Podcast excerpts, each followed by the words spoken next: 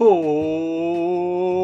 mi gente, buen día. Bienvenidos a otro episodio de Mañanas con Leo. Soy su anfitrión, Leo. Viernes 3 de abril.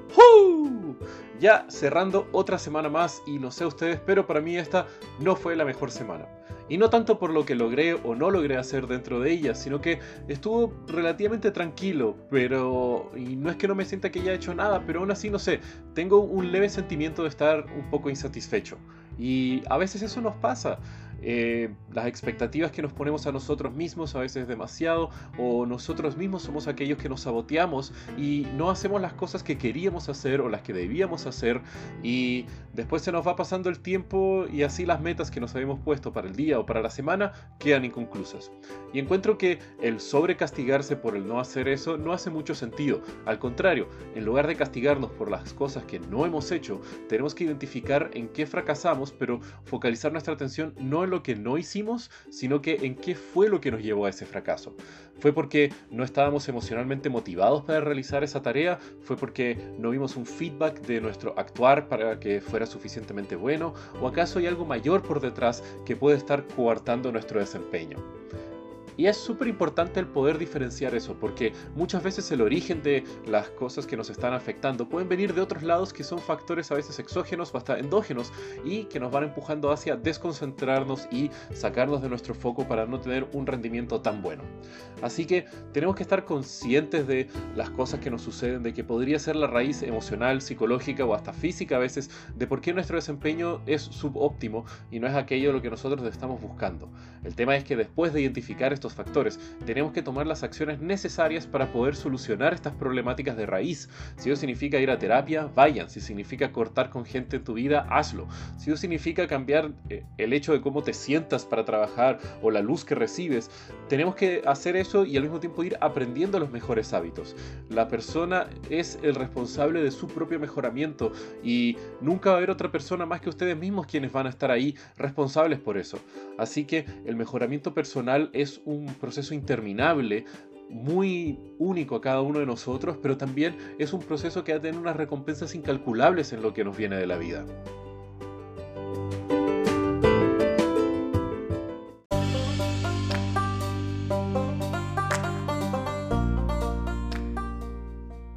Y hoy les quiero contar la historia de cómo una periodista logró mediante la exposición de la verdad y la búsqueda de la justicia traer a el hombre más poderoso del mundo para su época frente a la corte y enfrentar a la justicia.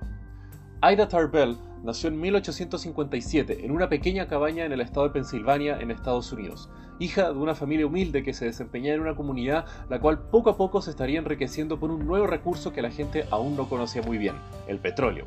Y fue así que durante años el padre de Tarbell comenzó una pequeña empresa en donde construían tanques para almacenar y transportar petróleo. El tema fue que con el pasar del tiempo y entre más experiencia agarraba el padre de Aida, eventualmente él comienza y funda su propia empresa para producir y refinar petróleo, teniendo así su pequeña empresa petrolera.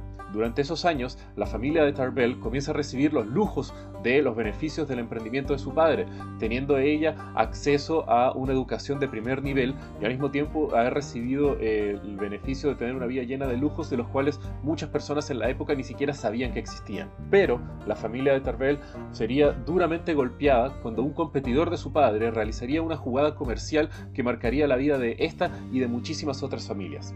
Esto fue porque en la época sucedió lo que ahora se conoce como la masacre de Cleveland, en donde casi que de la noche a la mañana los productores petroleros de la región se vieron con una decisión o eran comprados o se enfrentaban a John D. Rockefeller, un astuto emprendedor de 35 años que, mediante movidas creativas, logró crear un monopolio extractivo en esa región petrolera y poco a poco establecer su compañía, Standard Oil, como el máximo productor petrolero en la industria norteamericana. El padre de Ida Tarbell fue uno de los poquísimos que rechazó la oferta de Rockefeller y eso les costó muy grave. No solamente en el tema económico, pues muchos de los competidores que sucumbieron bajo las amenazas de Rockefeller se hicieron personas muy ricas que pudieron vivir muy bien por el resto de su vida, pero además la familia Tarbell sufrió una serie de conflictos legales y económicos contra Standard Oil, lo cual eventualmente los llevó casi a la bancarrota y a la pobreza. Este episodio marcaría la vida de Tarbell, pues ella fue testigo de primera fuente de las diferentes prácticas abusivas de Rockefeller para poder instaurar su empresa como el monopolio, recurriendo a diferentes artimañas financieras, engañando a sus competidores y a veces hasta mintiendo en diferentes tratos. Eventualmente, Aida estaba queriendo desarrollar una carrera profesional en el mundo científico, algo que fue único casi para la época debido a la educación que recibió gracias a la riqueza que tuvo su familia y cómo la invirtió en la educación de su hija. El tema fue que al poco tiempo fue convencida después de un año de estudiar biología que en realidad debería dedicarse a la literatura o al periodismo, pues estos dos eran vistos como carreras más apropiadas para una mujer en su época. Y después de estudiar escritura, se va a vivir a París trabajando como editora en una pequeña revista, y estando allá eh, conoce al dueño de la revista McClure, en donde Tarbell estaría trabajando y publicando los trabajos más importantes de su vida. Ahí comienza publicando una biografía de Napoleón Bonaparte y luego una de Abraham Lincoln, distribuida en 20 tomos de la revista. Ambos después fueron compilados y publicados como libros de autoría de Ida Tarbell, pero ese éxito fue moderado o hasta irrelevante en comparación con la gran hazaña que haría Tarbell al poco tiempo después. Una vez ya establecida su reputación, siendo la, escritora más prolífera de la revista, le dieron total libertad para hacer su tercer trabajo investigativo, y fue ahí donde Ida Tarbell decide transformar todas las dificultades que sufrió su familia cuando ella era joven en la munición de su obra prima. Luego de años de investigación, entrevistas, revisión de documentos oficiales con diferentes expertos, Ida Tarbell publica en 19 tomos de la revista McClure la historia de Standard Oil, una obra en donde describe las malas prácticas abusivas de Standard Oil, el monopolio petrolero que se había transformado, y al mismo tiempo una serie de detalles de los cuales solamente personas muy conocedoras de eh, las prácticas del monopolio petrolero podrían haber sabido, y al mismo tiempo desafía al hombre más rico del planeta, John D. Rockefeller.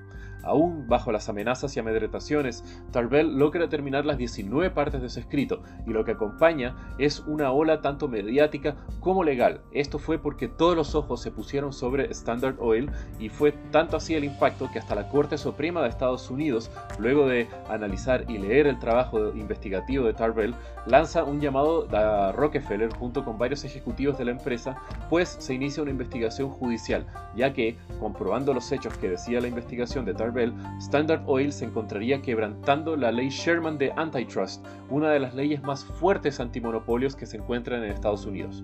El tema es que después de una larga batalla legal con todo el poder y el dinero de Rockefeller, aún así este pierde contra eh, la Corte Suprema y es obligado a dividir Standard Oil en 34 diferentes empresas, de las cuales hasta el día de hoy muchas siguen vivas y siendo empresas reconocidas a nivel global, como las nefastas empresas petroleras como BP, ESO, ExxonMobil, Chevron, Amoxo y Texaco, solo para mencionar algunas. Tristemente, aun cuando fue una batalla que ganó Tarbell en, en, la corte contra la separación de este monopolio que era Standard Oil, Rockefeller siguió siendo el mayor accionista en la mayoría de las empresas y la obligación de tener que separar y vender estas acciones de las diferentes compañías que se separaron de Standard Oil en realidad enriquecieron a Rockefeller y le permitieron diversificar su portafolio de inversiones haciendo que, bueno, a la larga el efecto de Tarbell fue quebrar un monopolio global nefasto, destructivo, haciéndolo en diferentes empresas gigantes nefastas y destructivas. Pero bueno, no todas las historias tienen un final feliz. Y bueno mi gente, si quieren saber más de lo que les hablé el día de hoy, pueden ver los links en la descripción del episodio. Y como ya saben, que tengan un muy buen día. Los quiero mi gente. Besos.